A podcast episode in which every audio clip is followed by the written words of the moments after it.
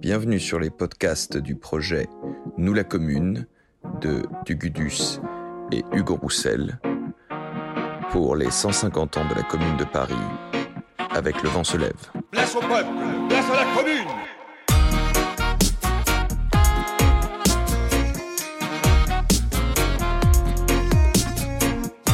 Aujourd'hui, nous recevons Roger Martelly, historien du communisme et coprésident des Amis de la Commune. Bonjour Roger Martelly. Bonjour. Alors, vous êtes donc euh, coprésident de cette euh, association des Amis de la Commune. Quand est-ce que quand est-ce que naît cette association et quel est son but? Ben, Elle naît en 1882, euh, ce qui fait que, que, que, nous avons la coquetterie de dire que c'est la plus vieille association du monde ouvrier. En fait, elle naît euh, tout simplement euh, des anciens communards revenus d'exil. Quand ils reviennent après l'amnistie de juillet 1880, ils se constituent en association solidaire. Ils se crée une association de solidarité donc des anciens de la commune, évidemment, hein, qui, dont certains se trouvent dans des, situations matérielles difficiles. cette association de solidarité euh, évidemment immédiatement euh, euh, fixe parmi ses objectifs la valorisation de la mémoire. C'est pas simplement une association de défense, mais une association de promotion de la mémoire, évidemment, de la commune.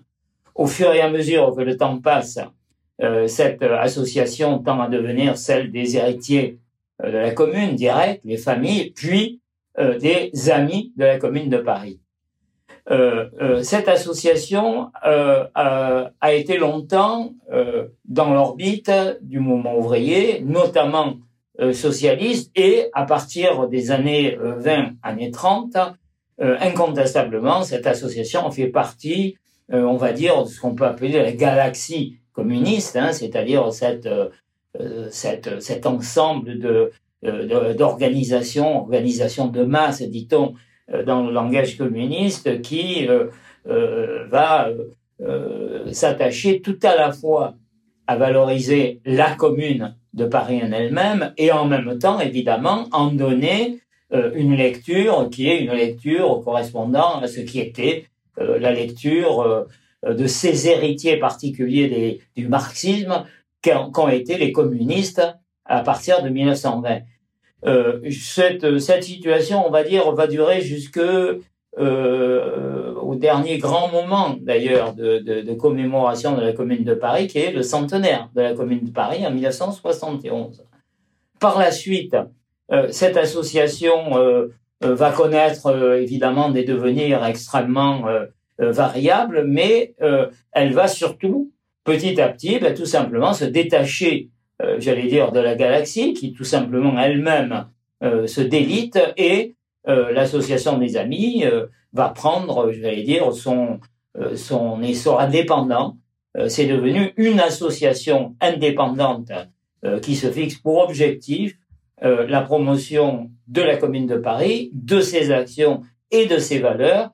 Je rajoute que elle a évolué dans son fonctionnement et par exemple en 2013, elle décide de féminiser son nom. Euh, l'association des amis de la commune de Paris devient l'association des amis, eux, euh, féminins et amis de la commune de Paris 1871. En tout cas, depuis de nombreuses années, euh, elle se fixe comme objectif de, servir de, foyer de, rassemblement de tous ceux qui, se proclament aujourd'hui héritiers de la commune et en particulier, depuis des décennies, elle est celle qui, tous les ans, le dernier samedi du mois de mai, permet à un grand nombre d'héritiers de la commune, socialistes, communistes, anarchistes, syndicalistes, libres penseurs, de se retrouver devant le mur des fédérés. Et elle espère cette cette année, notre association espère que cette montée au mur redevienne comme elle l'a été euh, à différents moments de l'histoire, euh, une grande manifestation populaire et pas simplement un petit moment rituel, je veux dire une grande manifestation populaire pour montrer que euh, décidément la commune n'est pas morte. Alors justement, on va on va un peu parler de cette de cette histoire, de cette mémoire de la commune de Paris, et on va revenir à l'après l'après-commune, l'après-répression de la commune et surtout après l'après-amnistie, amnésie, comme on dit. Quelle est la, la réception du mouvement ouvrier français et international quelle, quelle, réception, quelle résonance a la Commune de Paris dans les années, dans les décennies qui suivent euh, sa répression? Ben, J'allais dire, dès le départ, la, la, la, Commune de Paris va devenir être le, la, la, chose, je dirais, du point de vue mémoriel, du mouvement ouvrier. Euh, elle le fait, j'allais presque dire, d'abord euh, de façon négative, parce que ben, euh, le mouvement ouvrier est le seul à en parler de cette Commune de Paris. Comme on le sait, les républicains ont choisi le silence, pour une raison toute simple. C'est euh, quand les républicains arrivent au pouvoir à la fin des années 1870, il se trouve qu'un certain nombre d'entre eux ont combattu la commune. Je pense à Jules Ferry en particulier, figure emblématique euh, des républicains dits opportunistes. Il a combattu la commune, mais d'autres, comme les radicaux, ont partagé une part de ses propositions et de ses valeurs, mais n'ont pas soutenu la commune parce qu'ils ne voulaient pas euh, se dresser contre euh, l'Assemblée qui avait été élue en février 1871. Des gens comme Clémenceau. Comme, Georges Clémenceau, euh, voilà, qui est la, la, figure de ce point de vue la plus emblématique. Et du coup, j'allais dire, ces républicains au pouvoir trouvent un compromis dans le silence. Et au fond, ils se saisissent de la perche que leur avait tendue Victor Hugo, qui, euh, quand il menait son combat courageux et opiniâtre pour obtenir l'amnistie des communards condamnés, expliquer que euh, la commune avait fait partie de cette année terrible qui avait divisé les Français. Si l'on voulait réconcilier les Français, il fallait donc oublier euh, cette euh, année terrible. Et pour cela, il disait l'amnistie, c'est la manière d'oublier ces temps de guerre civile. D'où amnistie, amnésie, c'est le silence. Par rapport à ça, donc, euh, le, mouvement ouvrier se trouve en position, j'allais presque dire, de monopole de la mémoire de la commune. Et il s'attache à la commune tout de suite, dès, le mouvement lui-même. Hein, les, grands noms du mouvement ouvrier de l'époque, politique et social, Marx, Bakounine, euh, d'autres s'emparent, Blanqui s'empare évidemment euh, de la mémoire communale. Pour quelle, communale Pour une raison toute simple, qui est que jusqu'à 1871, quand on se réfère, par exemple, à la tradition de la Révolution, euh, la Commune, c'est la troisième révolution euh, du 19e siècle français. Quand on se réfère à des révolutions, on se réfère toujours à des révolutions qui ont été des révolutions dans lesquelles il y a eu une impulsion populaire forte, mais quand même des révolutions euh, dans lesquelles ce n'est pas les catégories populaires qui ont tiré les marrons du feu, des révolutions bourgeoises.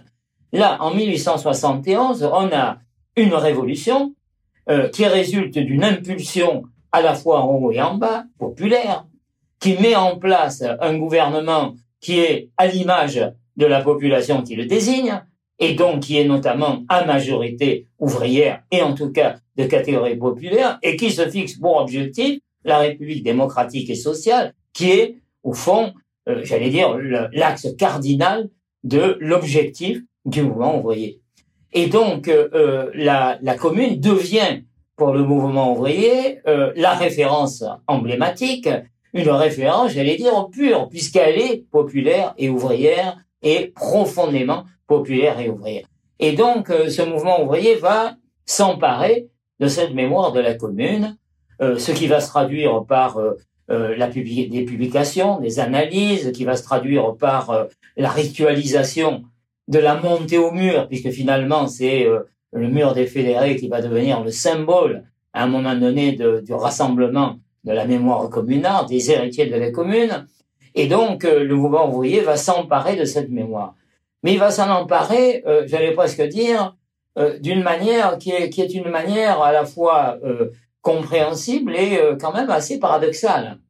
Parce qu'en définitive, cette mémoire de, de, de la commune de Paris, euh, dans le mouvement ouvrier, si on y réfléchit, au bout du compte, on constate qu'elle aura en définitive plus divisé qu'elle l'a rassemblé.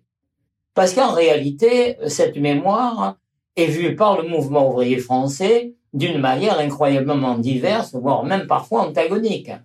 Dès le départ, par exemple, dès le départ s'installe euh, la grande coupure entre les deux grandes lectures qui naissent dès 1871, dès l'événement lui-même, qui est la lecture de Marx d'un côté et la lecture de Bakounine de l'autre.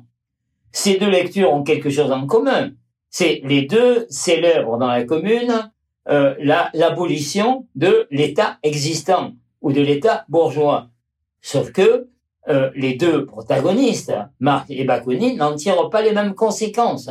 Marx dit il faut, euh, si l'on veut aboutir au changement de société, abolir le capitalisme, il faut certes abolir l'État bourgeois, mais avant d'en arriver à la situation d'émancipation parfaite, il faut vaincre la résistance des classes dominantes et donc constituer un État fort. Euh, Engels emploiera l'expression une dictature du prolétariat. Bakounine dit il faut abolir tout de suite l'État. On ne produira pas de l'émancipation en installant un autre État sur les décombres de l'État bourgeois. Il y a donc, euh, j'allais dire, une lecture qui est une lecture euh, radicalement différente, qui va se traduire par le fait que, dès le départ, la mémoire est l'objet de concurrence à l'intérieur du mouvement ouvrier. La première concurrence est celle qui va euh, séparer les héritiers de Marx et les héritiers de Bakounine, les socialistes et les anarchistes. Au début du XXe siècle, l'affaire est réglée. Ce sont les socialistes qui se sont rassemblés dans le Parti socialiste CFIO qui trustent, on va dire, la euh, mémoire populaire de la Commune de Paris. Les anarchistes continuent, mais ils sont, euh, j'allais dire, dominés. Et commence à s'installer l'habitude qui consiste, quand une lecture est hégémonique, de réduire, j'allais dire, au silence l'autre lecture. Et on va procéder de cette manière dans la suite. Premier conflit anarchiste-socialiste, à partir de 1920, à ce conflit qui persiste entre la lecture Marx et la lecture Bakounine s'ajoute le conflit entre socialistes et communistes. Et là encore, concurrence dans les commémorations. Les euh, socialistes et les communistes célèbrent séparément leur point de référence qui est pourtant commun, qui est euh, la commune de Paris. Et là, à nouveau, une hégémonie s'installe, notamment à partir des années 30. C'est la mémoire communiste qui l'emporte et qui va, euh, j'allais dire, écraser l'autre mémoire, écraser les autres mémoires et les réduire à la marge. Et on a procédé ainsi, j'allais dire, tout au long de l'histoire. Cela dit, euh, ce qu'on peut retenir quand même, c'est que pendant une longue période, euh, la mémoire de la Commune de Paris a été la chose, on va dire, d'abord du mouvement ouvrier. Ce qui fait que chaque fois que quelque part dans le monde, euh, un mouvement, euh, un peuple ou une partie de ce peuple s'est dressé contre les situations, l'injustice, l'inégalité, l'oppression, de manière quasi spontanée, la mémoire de la commune est revenue sur le devant de la scène en Russie en 1905 puis en 1917, euh, en Chine euh, pendant la période de l'entre-deux-guerres, pendant la guerre d'Espagne. Euh, Shanghai a eu sa commune, Barcelone a eu sa commune. on va le retrouver, j'allais dire, au Mexique à plusieurs reprises, et donc on a retrouvé cette mémoire de manière continue. Peut-être dira-t-on qu'aujourd'hui, mais je pense qu'on en, parlera tout à l'heure, euh, euh, ce qui est la caractéristique, c'est que cette mémoire, qui est d'abord une mémoire, j'allais dire, du mouvement ouvrier, euh, a tendance à s'élargir, notamment à partir des années 1960, par l'intervenir notamment des mouvements étudiants radicaux, critiques, contestataires.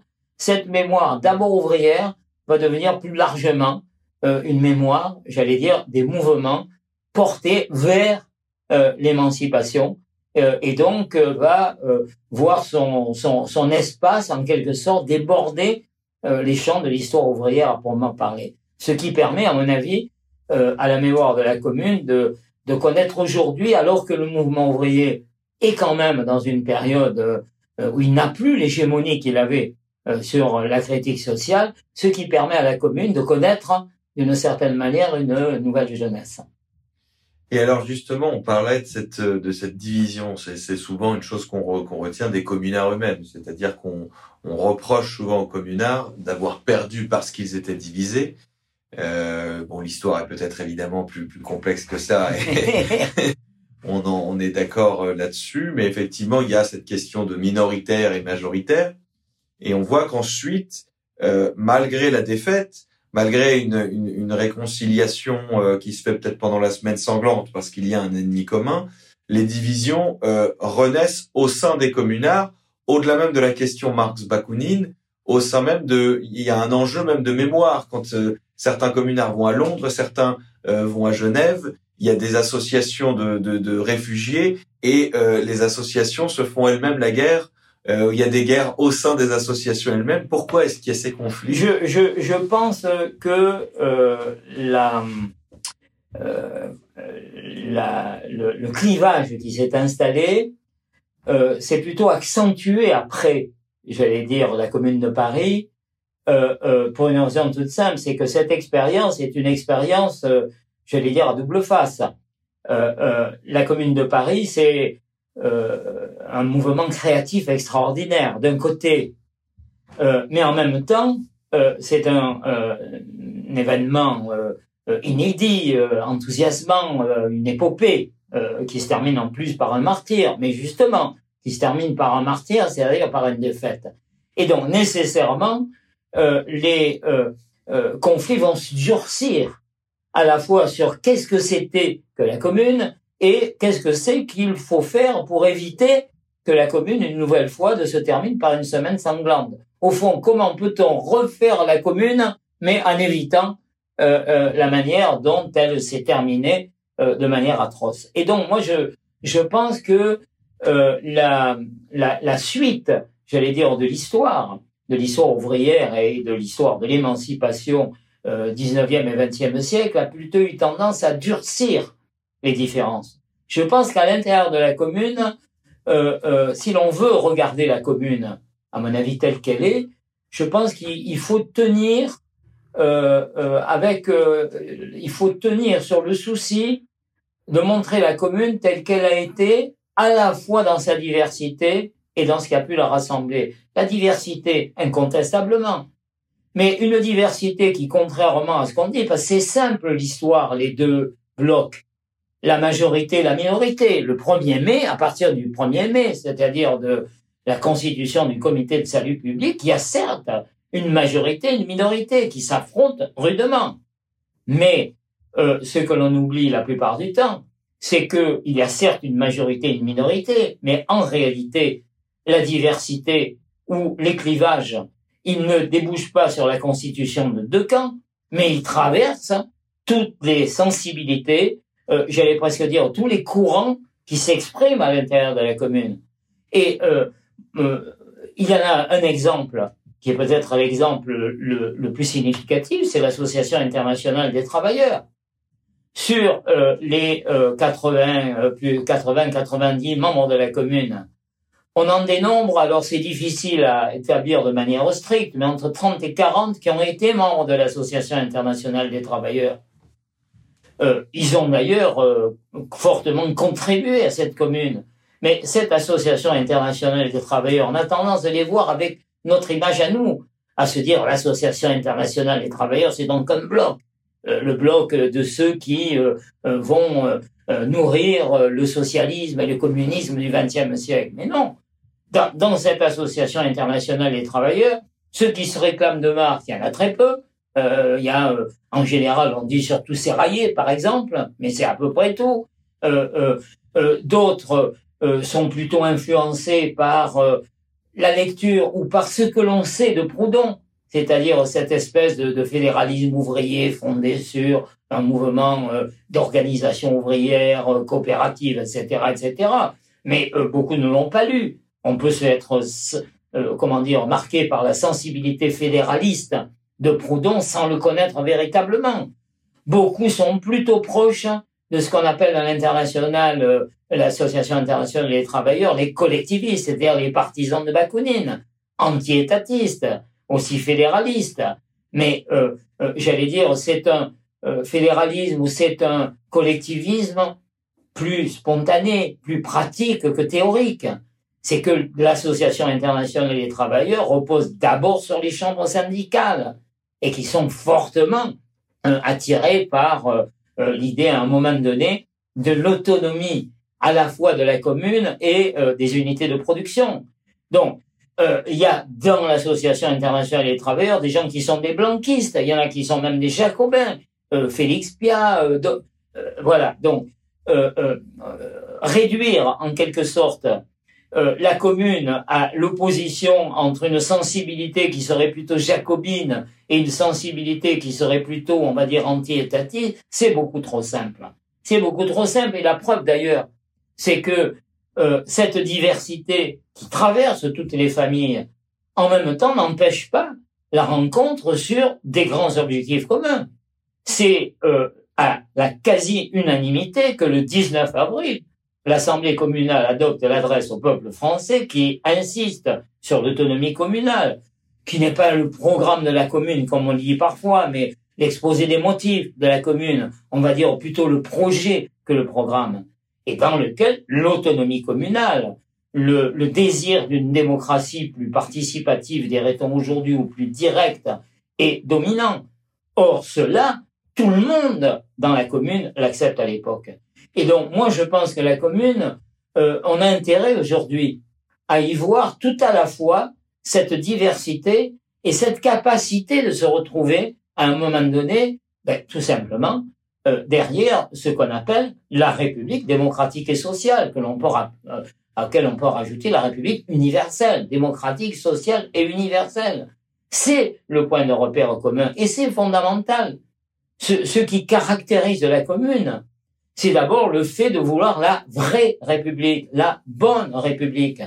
C'est-à-dire une République où euh, les, les, valeurs fondamentales, on considère que ce ne sont pas simplement des mots, mais qu'elles doivent être des réalités. Que l'égalité ne peut pas être que l'égalité devant la loi, mais qu'elle doit être l'égalité des conditions. Que la citoyenneté ne peut pas se, se réduire à désigner des représentants, mais qu'il faut s'impliquer directement dans l'évaluation, dans la décision, puis dans le contrôle euh, des décisions, jusqu'à la possibilité de révoquer les élus qui ne correspondent pas à ceux pour lesquels euh, euh, ils ont été élus, etc. Et cette idée que ça n'est pas la, la concurrence sur le terrain, par exemple, du travail, mais la solidarité. C'est au fond la forme, j'allais dire, développée de la fraternité qui est dans la devise républicaine qui doit être à la base des sociétés pour ne pas être euh, la jungle de la concurrence et des rapports de puissance. C'est ça qui rassemble les communards. Et moi, je pense que euh, cette, euh, comment dire, cette, cette dialectique de la diversité en même temps en rassemblement, c'est quelque chose qui est fondamental pour comprendre la commune de Paris, aujourd'hui encore, et peut-être faut-il être capable de de faire vivre de la même manière cette dialectique de la diversité et du rassemblement pour faire valor, pour valoriser la mémoire de la Commune de Paris. Or, je, je crois que euh, la tendance historique à l'intérieur du mouvement ouvrier comme ailleurs a été un peu trop de vouloir chercher dans la commune la dimension de la commune qui correspond, euh, j'allais dire, au choix qui est fait ultérieurement. Et moi, je pense que l'on peut faire ce choix j'allais dire, dans la commune, je comprends parfaitement qu'on puisse être attiré plutôt par euh, une sensibilité que par une autre. Ça, euh, je pense que c'est même, euh, j'allais dire, respecter la commune que de respecter cette diversité. La, commune est rebelle au consensus mou. Donc le, le heurte, j'allais dire, des points de vue est, constitutif de la, de, la, de la dynamique démocratique, mais à condition de d'éviter que euh, cette diversité ne tourne à l'exaltation de la différence et surtout à euh, la dévalorisation euh, du point de vue que l'on ne retient pas. Voilà. Je pense donc que finalement, on, on, a intérêt aujourd'hui, encore une fois, à choisir ce que l'on veut. Hein, la, la, commune est une immense maison avec beaucoup de pièces et on peut choisir la pièce dans laquelle on préfère vivre, mais en même temps, euh, avoir la conscience que euh, chacun euh, ne peut véritablement prospérer que si l'ensemble prospère. donc, on a intérêt à travailler à la fois la, diversité et cet immense moment de, rassemblement qu'a été l'expérience de la Commune de Paris. Et alors justement, euh, il y, a, y, a, toujours ce débat et cette fameuse question. Alors, est-ce que la commune est l'aube ou le crépuscule des révolutions? Est-ce qu'elle elle est, euh, elle clôt le cycle 1789, 1830, 1848, 1871, ou est-ce que justement elle ouvre le nouveau cycle qui amène à 1917 et aux révolutions euh, du XXe siècle. Mais euh, au-delà de ce débat euh, qui est peut-être où on peut apporter une réponse et dire qu'elle est un petit peu des deux, il y a dans la commune de Paris, vous, vous venez de le dire, une, une pluralité de formes idéologiques du mouvement ouvrier et beaucoup qui sont de tradition française. On a le proudonisme et le mutualisme inspiré de, de, de, Pierre-Joseph Proudhon. On a une tradition inspirée de la Révolution française, qui néo-jacobine, néo-hébertiste, néo-babouviste, euh, une tradition blanquiste, et aussi euh, la tradition du socialisme utopique, comme dire euh, Marx, euh, qui est euh, tantôt inspiré de Saint-Simon, on sait que le fourriérisme est très présent aussi avec des personnalités comme justement Tony Moilin. Euh, mais est-ce que après la Commune de Paris, il n'y a pas finalement une nouvelle polarisation? Paris, qui était bivouac des révolutions, est un petit peu marginalisé et on se polarise autour du conflit entre Marx et Bakounine et le, la tradition socialiste française euh, en prend un coup d'une certaine manière euh, et ensuite euh, entraîne des évolutions. Par exemple, Édouard Vaillant, qui était plutôt blanquiste à la base, évolue plutôt vers le marxisme. Euh, en tout cas, il y a cette, ce changement, ce, cette évolution des, des, des, représentants du socialisme français, soit vers le marxisme, soit vers euh, l'anarchisme proudhonien, enfin plutôt bakoudiniste du coup et plus vraiment proudhonien. Ben, ça, j'allais dire, c'est toute l'histoire du mouvement ouvrier. Euh, c'est une histoire, encore une fois, qui, euh, euh, au gré des expériences, va d'une dominante à une autre. moi, je trouve que cette, cette évolution, ben, c'est une évolution, j'allais presque dire normale, en fonction des, de l'accumulation des expériences. Euh, c'est telle ou telle sensibilité qui apparaît à un moment donné comme plus à même euh, de guider euh, les combattants dans leur tâche, dans leur tâche du moment.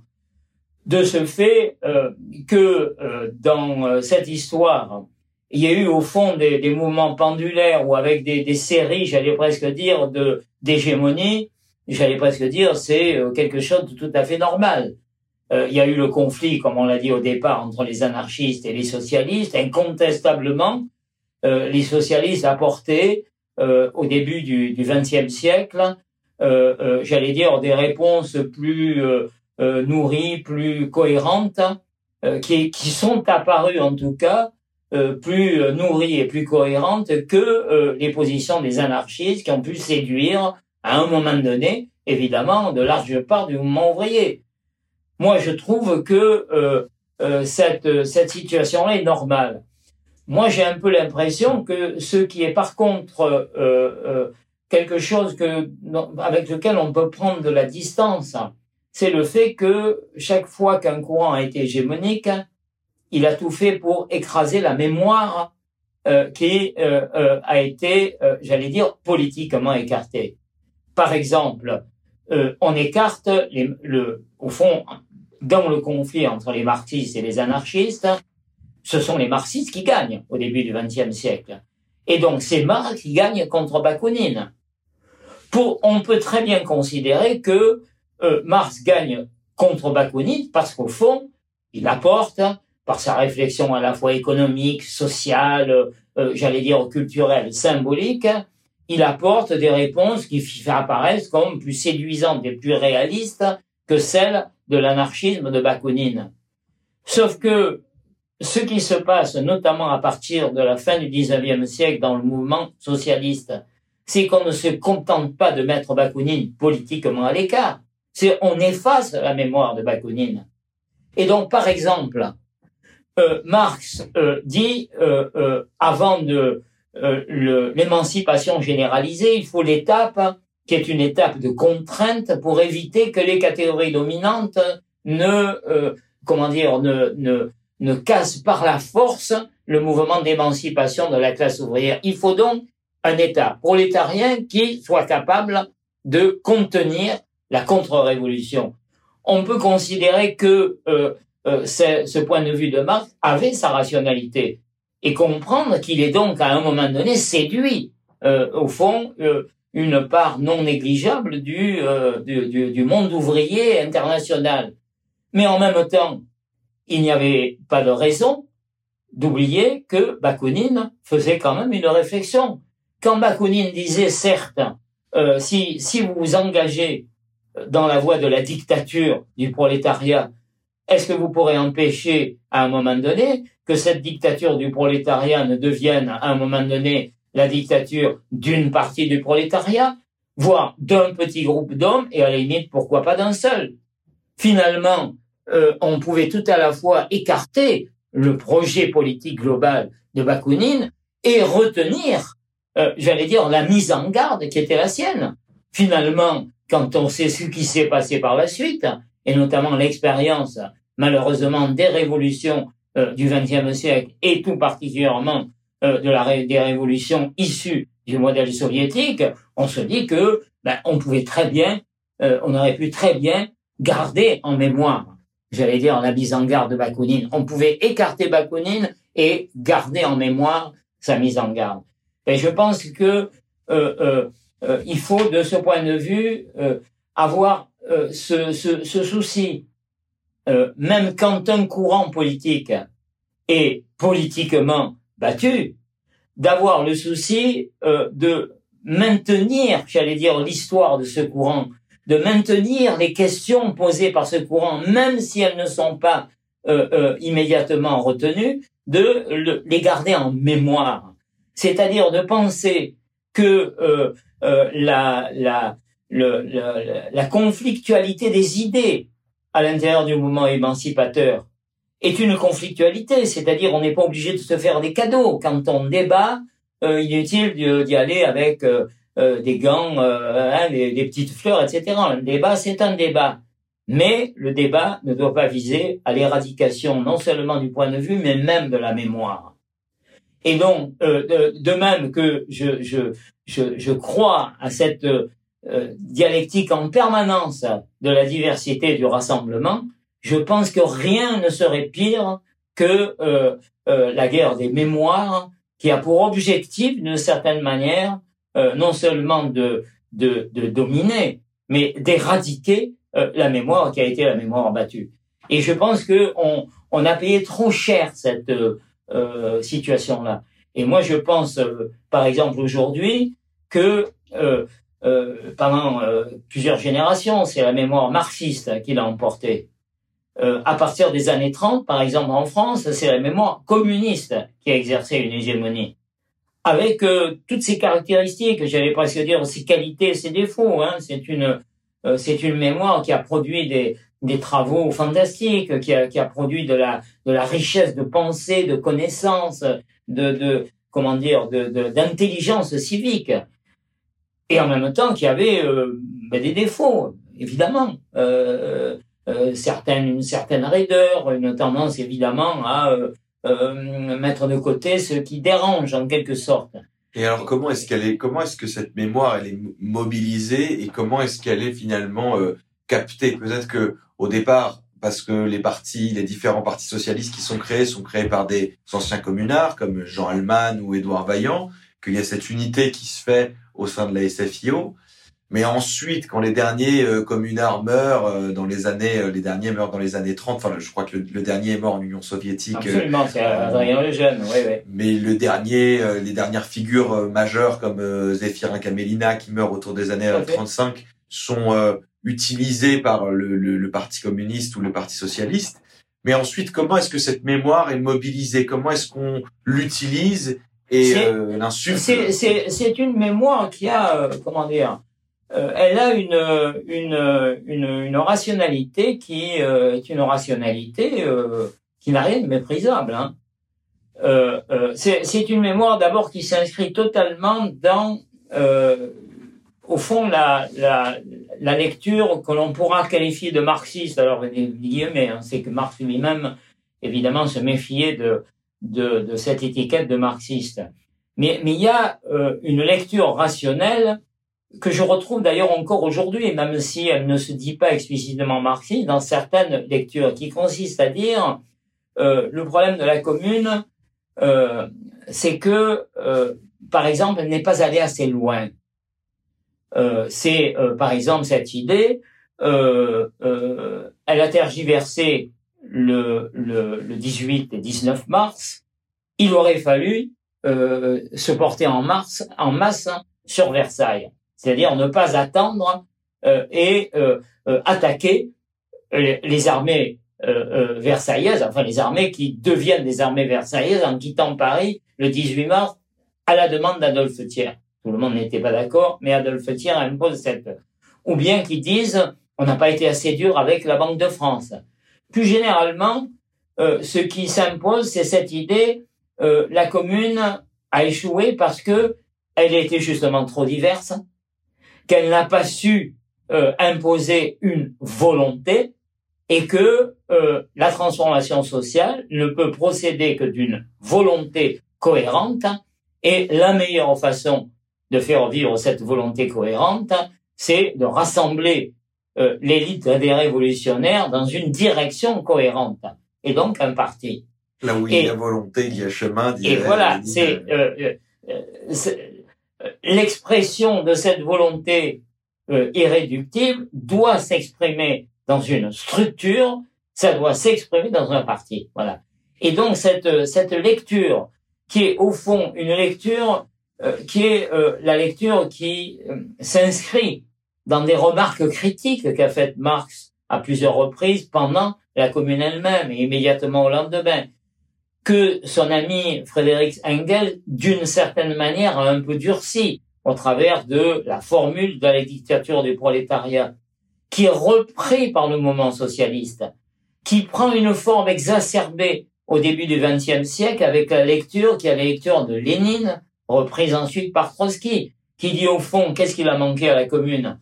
Ben, euh, euh, elle n'a pas été assez rigoureuse à l'égard des dominants, elle n'a pas été assez terroriste, entre guillemets, la terreur, euh, elle, ne l'a pas poussé assez loin. Elle a voté le décret des otages, mais elle l'a appliqué euh, d'une manière homéopathique. Euh, sans total, c'était pas suffisant. Et il lui a manqué une avant-garde d'un parti. Ben, cette lecture, j'allais presque dire au XXe siècle, n'est pas une lecture absurde. C'est une lecture qui a sa cohérence. Euh, moi, je, je, je, je, je tends à penser que, évidemment, cette lecture a été une lecture d'un moment. Euh, euh, euh nous vivons aujourd'hui avec non seulement la mémoire de la commune, mais la mémoire des révolutions qu'on suivi. Savoir si la commune a été euh, euh un crépuscule ou une aurore, oui, d'une certaine manière, elle a été l'un ou l'autre ou aucun des deux, peu importe. La commune a été un moment dans j'allais dire, les grands combats de l'émancipation de l'ère moderne, industrielle et urbaine, bourgeoise, capitaliste, peu importe, ça a été un moment. Voilà. Mais nous, nous vivons aujourd'hui avec non seulement l'expérience de la commune, mais l'expérience des révolutions du XXe siècle, et notamment l'expérience, j'allais dire, des perversions de ces révolutions, qui, qui nous mettent devant les yeux quelque chose qui, ben, d'une certaine manière, fait penser au, euh, remarque de Bakounine, dit mettant en garde contre euh, les dérives possibles euh, de la dictature du prolétariat vers la dictature d'un seul homme, le stalinisme ou, ou l'expression paroxystique du stalinisme. Et donc, nous voyons bien aujourd'hui les limites de ce qu'était cette lecture-là. Maintenant, j'aurais tendance à dire, prenons garde, de ne pas passer, j'allais dire, d'une hégémonie à une autre et se dire au fond, puisque cette lecture a échoué, pourquoi ne pas revenir au point de départ? Donc à la lecture qui a été la lecture avant la commune de Proudhon contre Marx. Puis pendant la lecture, la lecture de Bakounine contre Marx. Pourquoi ne pas repartir de ça? Je respecte, j'allais dire, ce, désir. Et je trouve par exemple que euh, dans euh, euh, la redécouverte de la dimension libertaire de la Commune de Paris, qu'a initié de manière magistrale Jacques Rougerie. Il y a des, choses passionnantes qui, qui, qui sont produite à cette occasion. En même temps, j'aurais tendance à dire, ne, gardons-nous de cette captation, j'allais dire, permanente du mouvement ouvrier, qui est celle du mouvement pendulaire. On passe d'un pôle à un autre pôle. Euh, euh, du, pôle de la centralisation au pôle, à un moment donné, au contraire de la décentralisation extrême. Mais à un moment donné, euh, euh, euh faisons attention. Justement, peut-être faut-il non pas simplement passer d'un pôle à un autre, mais d'être capable de maîtriser les contradictions. Par exemple, au fond, qu'est-ce que c'est qui fait que la commune de Paris a échoué Pour moi, ça n'est pas le fait qu'elle n'a pas eu assez de volonté. C'est pas parce qu'elle a reculé, parce qu'elle elle, n'a pas été suffisamment radicale. Le problème de la commune de Paris, c'est tout simplement que elle a été, à un moment donné, elle se déclenche à Paris, dans lequel, pour des raisons qui sont des raisons euh, historiques particulières, il y a tout à la fois une forte concentration de population ouvrière sans équivalent dans le reste du pays, et d'autre part une concentration, j'allais dire, républicaine, elle aussi sans équivalent dans le reste du pays. C'est-à-dire que Paris, c'est le lieu tout à la fois de la concentration ouvrière, donc de, de cette forme moderne du peuple, et en même temps, c'est le lieu de la République et de la République qui veut aller jusqu'au bout de ses valeurs, de la vraie République. Mais c'est Paris. La commune se déclenche euh, euh, dans ce milieu, dans une conjoncture particulière. Hein, le siège est donc, euh, j'allais dire, le cumul à la fois de, de l'exaltation patriotique et sociale, hein, l'impulsion à la fois patriotique et sociale, et débouche sur le fait que à Paris, ce qui prend le pouvoir, c'est la fraction la plus à gauche, on va dire, euh, du Parti républicain. Mais euh, force de reconnaître que euh, cette euh, situation fait que c'est la partie la plus à gauche du Parti républicain. Mais dès le départ, ce qui se produit à Paris, c'est aussi l'éclatement dans le Parti républicain j'allais dire, de la gauche républicaine, puisque les radicaux, ce qu'on va appeler les radicaux, vont se séparer de ceux qui sont les hommes de l'hôtel de ville. Et à l'échelle du pays tout entier, mais le rapport des forces est complètement différent. Paris n'est pas isolé, comme on le dit. Il y a le mouvement de soutien, non seulement il y a des communes qui se déclenchent ailleurs, mais il y a un soutien à la commune, qui est, un soutien qui, qui maintenant est de plus en plus connu. Paris n'est pas isolé mais il n'en reste pas moins que, à l'extérieur de Paris, ça n'est pas la frange la plus à gauche du parti républicain qui l'emporte.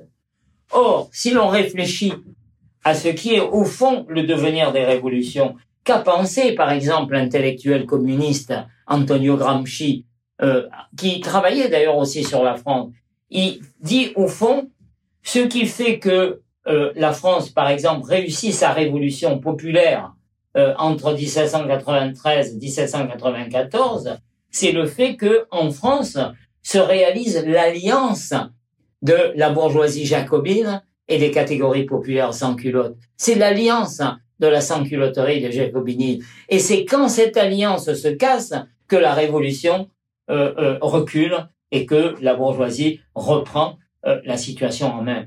Ben, d'une certaine façon, c'est ce qui se passe dans le cas de la commune de Paris. Cette commune est irriguée par, euh, j'allais dire, la partie de la République la plus sociale, la plus démocratique. Mais à l'échelle euh, du pays tout entier, ne se, ne se réalise pas cette alliance, en quelque sorte, de la petite bourgeoisie, on va dire, euh, jacobine ou républicaine radicale, et de ce qu'on va appeler le mouvement ouvrier. Et que ce qui est au cœur de l'échec de la commune, ce qui est au cœur de la dynamique de la commune, c'est cette dimension démocratique et sociale. Euh, on pourrait presque dire socialiste. C'est ça qui est au cœur de la dynamique. Mais pour aller jusqu'à la victoire, il ne suffisait pas de cette dynamique. Encore aurait-il fallu pouvoir rassembler, euh, j'allais dire, euh, en quelque sorte, cette, cette bourgeoisie radicale et ce mouvement ouvrier naissant.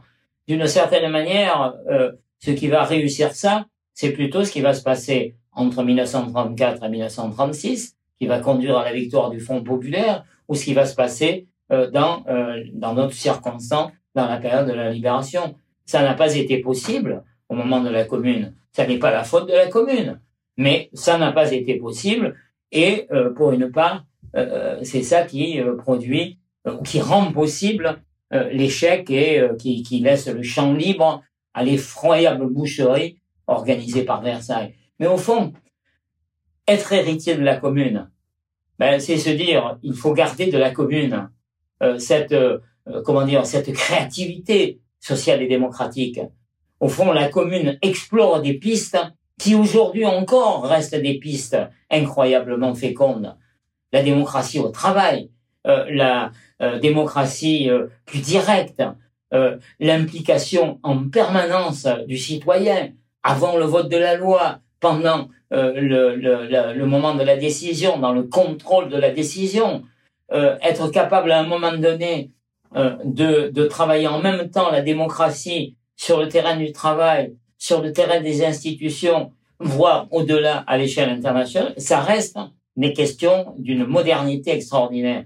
Mais en même temps, il faut être capable, si l'on veut aller jusqu'au bout, euh, j'allais dire, de l'héritage de la commune, de se dire comment faire en sorte que, que, que ce dynamisme-là euh, devienne à un moment donné un dynamisme irriguant la société tout entière et pas simplement un lieu, euh, j'allais dire, euh, isolé et de ce fait fragile. Voilà, c'est pourquoi je, je, encore une fois, je, je tends à penser que je, je n'ai pas envie que l'histoire soit en permanence l'histoire, une histoire dans laquelle la, la diversité se fige en différence et où euh, la question va être non seulement de débattre et de débattre euh, de manière encore une fois sans concession et en même temps ben, de se dire que malgré cette diversité il faut être capable de construire ensemble et donc ça suppose à un moment donné que euh, le conflit ne soit pas la guerre et une guerre dans laquelle évidemment il s'agit de, réduire euh, la minorité au silence. Voilà. Nous, euh, travailler à la fois la diversité et le rassemblement, pour moi, ça reste fondamental. Ça a été la clé, euh, à mon avis, du dynamisme de la commune. Je pense que ça doit être la clé du dynamisme des héritiers de la commune. Et si on peut faire vivre à la fois cette diversité, cette capacité à se rassembler dans des perspectives majoritaires, je pense que euh, nous, nous continuons véritablement la commune. Alors effectivement, on raconte souvent cette anecdote de Lénine qui au 73e jour de, de pouvoir bolchevique danse dans la neige parce qu'il a fait plus que euh, plus, il a duré plus de temps que la Commune de Paris, euh, même si c'est une c'est un mythe apparemment. Euh, euh on sait qu'il en parle, en tout cas qu'il parle souvent de la Commune, qu'il a écrit sur la Commune, et qu'il est même toujours actuellement dans son mausolée euh, moscovite enroulé dans un drapeau de la, commune, de Paris. Donc cette cette mémoire-là, elle est fortement mobilisée dans la révolution bolchevique. Elle l'est aussi par des, anti-bolcheviques, puisque Makhno et Volin euh, le, mobilisent aussi ce mythe-là. Et, et, effectivement euh, Kronstadt, puisque Kronstadt a lieu paradoxalement un 18 mars aussi, euh, précisément le jour du cinquantenaire euh, de la de la Commune de Paris. Et euh, ensuite, effectivement, donc elle est mobilisée par les libertaires, elle est mobilisée euh, dans la Révolution espagnole, avec notamment la, la commune euh, de Barcelone, et elle est mobilisée aussi dans entre guillemets la tradition un peu plus réformiste, même si c'est un réformisme assez radical, comme le Front populaire, vous l'avez évoqué, le, le, Conseil national de, de, la résistance. Et même De Gaulle dira, lui se référant plutôt au colonel Rossel de la commune, il reste, il restera Rossel. Donc, plusieurs mémoires, mais vous avez parlé tout à l'heure du moment 68 et ensuite, euh, très rapidement, du centenaire, du coup, euh, très rapidement après 1968, le centenaire de, de, la commune de Paris. Et, là, vous avez noté une évolution euh, dans la mémoire de la commune de Paris qui, à ce moment-là, ressurgit un petit peu aussi euh, notamment grâce aux éditions Maspero et à la réédition du livre de, de Lisa Garay euh, sur l'histoire de, de, la Commune de Paris. Alors comment comment a lieu cette évolution? Elle passe plutôt du mouvement ouvrier au mouvement étudiant ou est-ce qu'elle a une trajectoire un peu différente? Ben, disons que pour le coup, au fond, on peut raisonner pour le moment 68 comme pour la commune, aurore ou crépuscule, les deux. euh, euh, c'est à la fois, j'allais presque dire, le, le, moment de, c'est le triomphe du monde ouvrier. C'est c'est la plus grande grève euh, de l'histoire ouvrière, euh, voire mondiale, en, proportion, qui, qui, se déroule en 1968. Et en même temps, c'est le début d'un mouvement qui va se traduire par le recul du, du mouvement ouvrier. Mais recul du mouvement ouvrier ne signifie pas recul de la conflictualité sociale. Et je pense que ce que inaugure en quelque sorte 68, c'est euh, le fait que la, la, lutte salariale qui persiste, euh, euh, mais dans des conditions différentes, euh, qui persiste dans le cadre d'un démantèlement progressif euh, de cet État-providence que les luttes antérieures avaient construites. Euh, ce, ce, les poursuites de, de, de, des luttes, j'allais dire, du salariat, euh, s'accompagnent de l'émergence de formes nouvelles de lutte, ce que Alain Touraine a appelé à un moment donné les nouveaux mouvements sociaux. C'est l'émergence du féminisme, c'est l'émergence de l'écologie politique, c'est l'émergence du mouvement autogestionnaire en particulier, qui montre que euh, la conflictualité sociale euh, au fur et à mesure que se transforment les sociétés, euh, que cette conflictualité sociale prend de nouvelles formes, mobilise de nouveaux acteurs. Et il se trouve que, justement, euh, dans cette période qui est une période, au fond, d'innovation, de, de, tâtonnement, d'expérimentation, la mémoire de la commune se trouve être une mémoire, finalement, que l'on peut privilégier.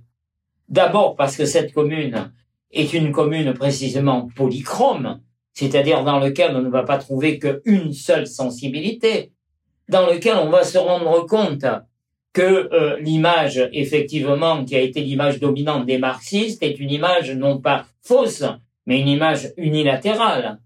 On va trouver dans la commune des mots, des aspirations, des attentes qui euh, semblent exprimer de manière beaucoup plus immédiate ces besoins euh, des nouveaux mouvements sociaux, besoins qui sont des besoins euh, euh, d'émancipation, qui sont des, des besoins de d'implication directe dans un cadre collectif, mais aussi individuel. C'est un souci de l'individu, un souci des, des valeurs. Enfin bref, il y a, j'allais dire, une adéquation entre la, la, capacité au fond euh, d'émergence, d'invention, de, d'inventivité de la commune et ce besoin de construire du neuf qui est euh, euh, euh dans les nouveaux mouvements sociaux. Rajoutons que nous sommes dans une période qui est une crise, une période de, de d'essoufflement du mouvement ouvrier traditionnel, mais qui est une période de crise d'une certaine forme d'alternative. C'est la crise du soviétisme. Et donc, au fond, d'une certaine manière, euh, il y a dans euh, la Commune de Paris quelque chose de rafraîchissant. Euh, la Commune de Paris, ben, c'est comment dire la richesse de l'impulsion des soviets sans la perversion du stalinisme. D'où le tropisme chinois. C'est la, c'est la, c'est comment dire, c'est c'est les joies de la Havane janvier 59 sans les enlisements du socialisme cubain par la suite. C'est donc quelque chose qui remet sur le devant de la scène, j'allais presque dire, ce qu'il y a de plus pur dans le désir de l'émancipation, dans la recherche à un moment donné de l'émancipation. Et cette idée que l'émancipation, il faut la, la, comment dire, la, la saisir et la conduire jusqu'au bout et de ne pas se laisser aller à des raccourcis du genre il faut une parenthèse de dictature. Voilà. Donc il, y a, j'allais presque dire, dans dans la, la, la commune de Paris, euh, cette dimension, moi je, je j'appelle volontiers utopique, qui euh, nécessairement attire, voilà, qui attire. La seule chose, évidemment, c'est euh, si l'on veut éviter, c'est toujours le, le, même problème, hein, c'est si l'on veut éviter les désillusions futures, prenons garde à un moment donné de ne pas se laisser aller des facilités. La Commune de Paris, c'est une impulsion merveilleuse. Euh, c'est quelque chose qui, qui donne envie de se battre. Euh, et, qui aujourd'hui est d'autant plus, euh, comment dire, d'autant plus nécessaire que nous, nous savons aujourd'hui que la, la commune, la colère, pardon, tourne trop facilement au ressentiment et que le ressentiment conduit à toutes les aventures. Mais dans la commune, il y a à la fois le refus, il y a donc de la colère contre l'injustice, contre la démocratie confisquée, mais il y a l'espérance. Il y a cette idée que la colère doit pouvoir s'adossier à un moment donné à euh, euh, la possibilité euh, d'une société qui ne repose pas sur l'exploitation, la domination, l'aliénation. Il y a cette part utopique, cette part du rêve dans la commune, qui est, j'allais dire, fondamentale aujourd'hui. Voilà. Mais gardons-nous des simplifications. la commune est une, comment dire, c'est une, c'est une source de dynamisme, de créativité, d'engagement. Euh, c'est une source de militante de combat. Mais en même temps, la commune ne se copie pas. Elle ne se copie pas, mais tout simplement d'abord parce que la commune, euh, ça a été une expérimentation très courte, que ça a été une mosaïque, que euh, nous vivons une toute autre époque, que, que nous avons connu d'autres expériences sur lesquelles nous devons réfléchir que celles de la commune, et que donc nous ne recopierons pas la commune. il ne suffit pas de de, de se dire, euh, euh, par exemple, euh, la révocabilité des élus, certes, mais ça n'est pas la seule manière de d'aller jusqu'au bout de la démocratie directe.